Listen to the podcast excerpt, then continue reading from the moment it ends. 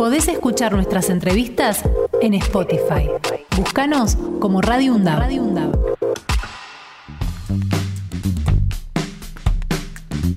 52 minutos pasaron de las 11 de la mañana y vamos a abordar ahora un tema que es muy preocupante, que tiene que ver con la inseguridad alimentaria en la Argentina. ¿eh? Hay un informe especial hecho por el Instituto de Investigación Social, Económica y Política Ciudadana, por el ISEPSI, ¿eh? y vamos a hablar con Laura Lonati, que es la coordinadora nacional del área de salud colectivo. Laura, buen día, ¿cómo te va?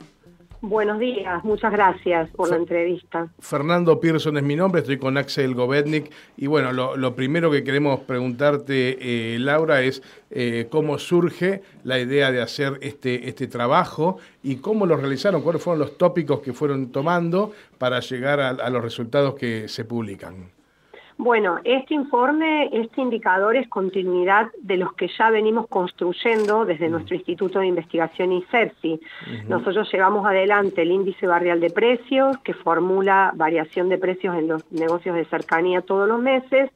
Hicimos en el 2020 el indicador familiar de acceso a la alimentación, es continuidad de ese, este, de ese, de esa investigación y también el indicador barrial de situación nutricional, donde hacemos detección precoz de malnutrición. En esta oportunidad lo que decidimos fue ampliar la indagación, no solo centrarla en los aspectos referidos al acceso a la alimentación, sino complementarla con otras dimensiones como salud, educación, conectividad, trabajo e ingresos que nos permitiera tener una mirada multidimensional de qué le estaba ocurriendo al grupo de familias que nosotros convocamos, que son aquellas que concurren a comedores y merenderos y que refieren contar con menos de 45 mil pesos por mes para eh, resolver sus necesidades básicas. Por lo tanto, se trata de un grupo que está por debajo de la línea de indigencia. ¿sí? Por debajo.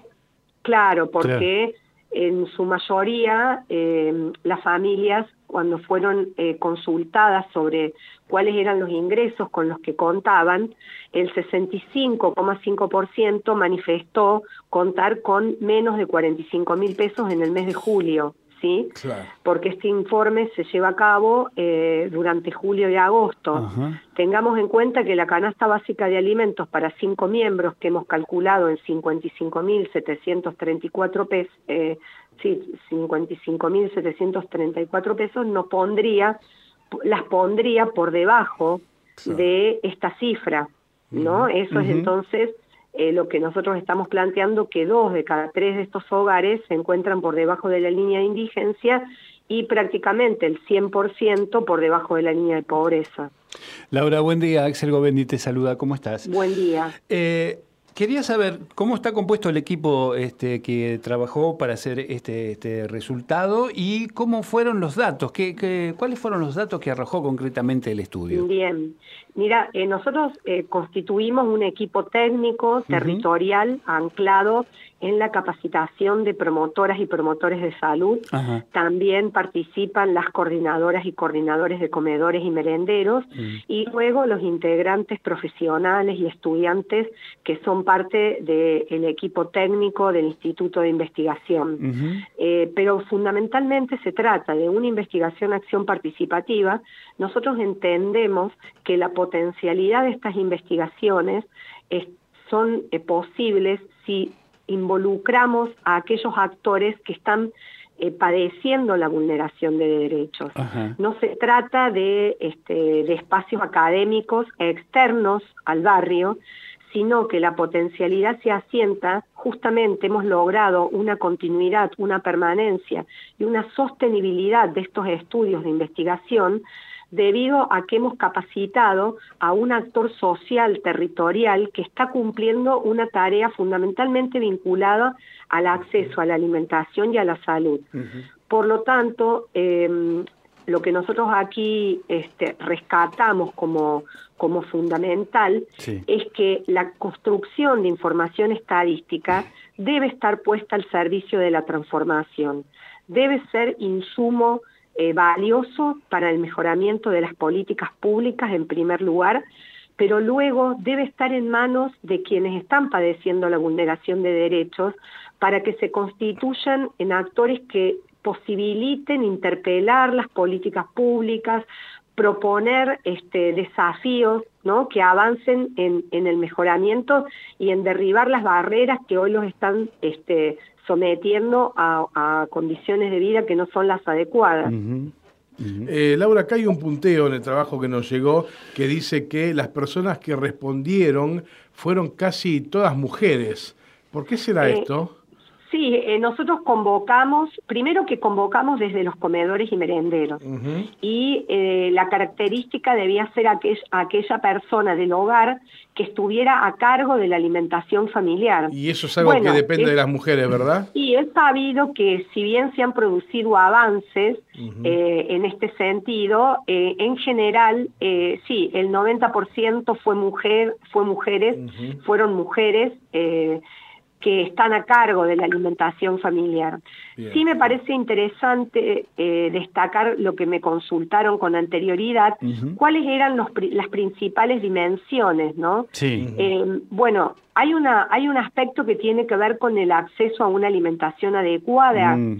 tiene que ver con que nosotros, la mayoría de estas familias han manifestado eh, estar dentro de dos indicadores que para nosotros son muy alarmantes y que se constituyen en, en el puntapié que nosotros nos permite aseverar que el 70% de las familias mm. se encuentran atravesando una situación de inseguridad alimentaria.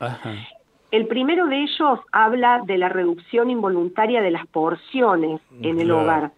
O sea, ¿esto qué significa? Nosotros le consultamos si eh, eh, algún miembro del hogar tuvo que reducir porciones en el último mes por falta de dinero. Aquí el 64% manifestó que sí, que lo habían tenido que hacer. Y el, el otro indicador que es más duro, es más grave, porque tiene que ver con la supresión de alguna comida. Nosotros tomamos como referencia eh, las guías alimentarias para la población argentina del Ministerio de Salud. Es un formidable manual que establece cómo debería ser la alimentación de las familias, de las personas, eh, y que me parece que no tiene que estar guardado en un cajón, a nosotros nos parece que tiene que ser la línea de base. Entonces, las cuatro comidas diarias, el 62,8 manifestó que debieron saltearse alguna comida hmm. para poder para poder permitir que la totalidad del grupo familiar comiera. Claro. ¿sí?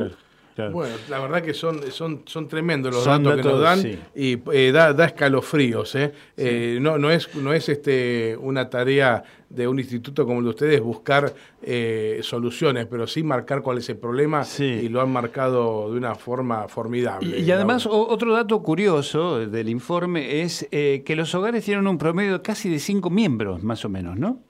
Sí, sí, en ese sentido la composición de los hogares ah. está muy vinculada a los datos que plantea el INDEC en, su, en, sus encuestas. Eh, o sea que en ese, en ese sentido nosotros eh, hemos reflejado tanto la composición del hogar, en, del hogar en un promedio de, de 4,8 personas, ¿sí? Eh, y por el otro lado, hemos alcanzado en estos hogares a 79 mil niños y adolescentes. Mm. El promedio de niños en el hogar es de 2,5. Esto se vincula y es muy interesante derribar estigmatizaciones cuando hablamos del acceso a los programas de transferencia de ingresos. En el caso del AUH, el 75,5 de estos hogares la, la, la tiene, es titular y en el caso de la tarjeta alimentaria el 66%.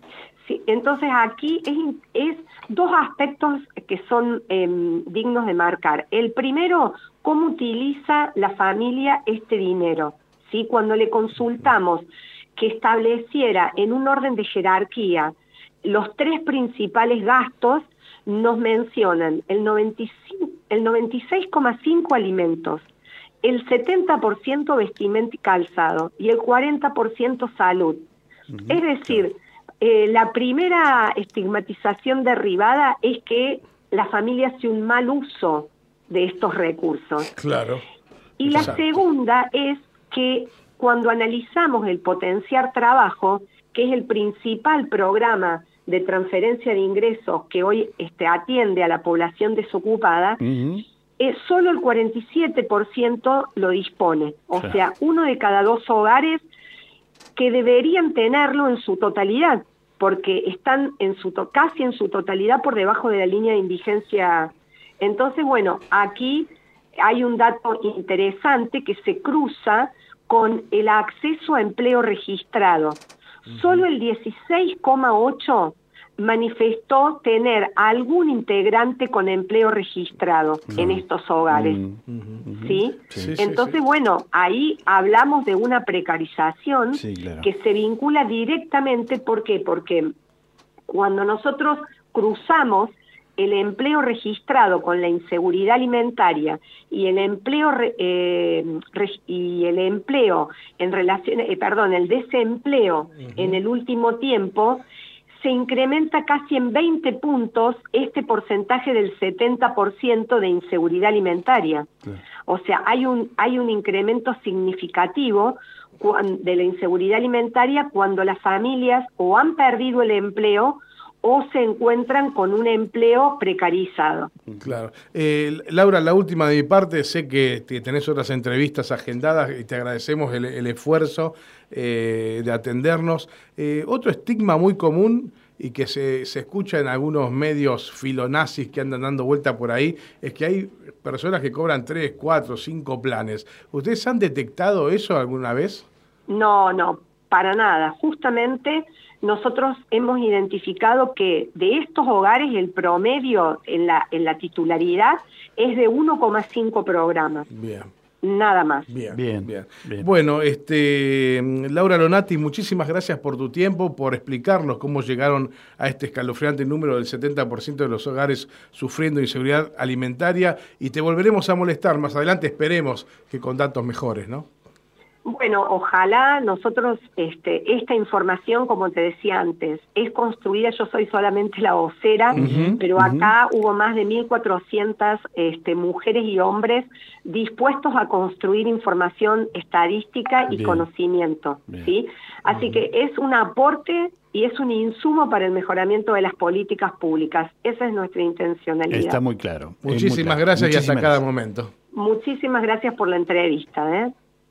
Podés escuchar nuestras entrevistas en Spotify. Búscanos como Radio.